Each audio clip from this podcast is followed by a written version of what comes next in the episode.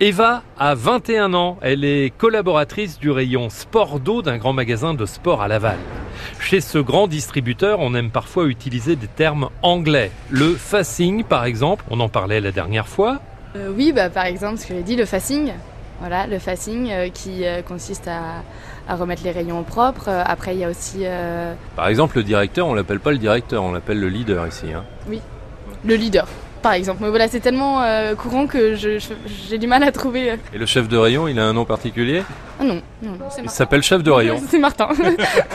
Quelles sont les qualités, à votre avis, Eva, qu'il faut avoir pour euh, faire ce job Alors, à Decathlon, je pense qu'il est important d'être dynamique euh, et d'être euh, très souriant et serviable avec les clients parce que c'est les qualités primaires qui- qui sont demandées. Euh, Ça s'apprend ou c'est quelque chose que vous aviez euh, déjà euh, en vous euh, avant euh, de, de travailler ici Euh, Je pense que euh, j'ai été recrutée pour ça justement et après oui bien sûr on les développe au cours du travail mais euh, j'avais déjà des bases. Est-ce que c'est un métier plaisant Alors moi j'adore, j'ai jamais été euh, à reculons le matin, j'y vais avec grand plaisir et je sais que l'équipe euh, est, est super cool. Est-ce que c'est facile tous les jours avec les clients Eh bien oui, j'ai jamais eu de problème avec des clients, après des clients peut-être de mauvaise humeur ou même nous des fois on n'est pas toujours euh, ouais, on peut pas toujours être à fond mais euh, avec les clients j'ai jamais eu de problème donc je peux dire que ça a été facile pour l'instant.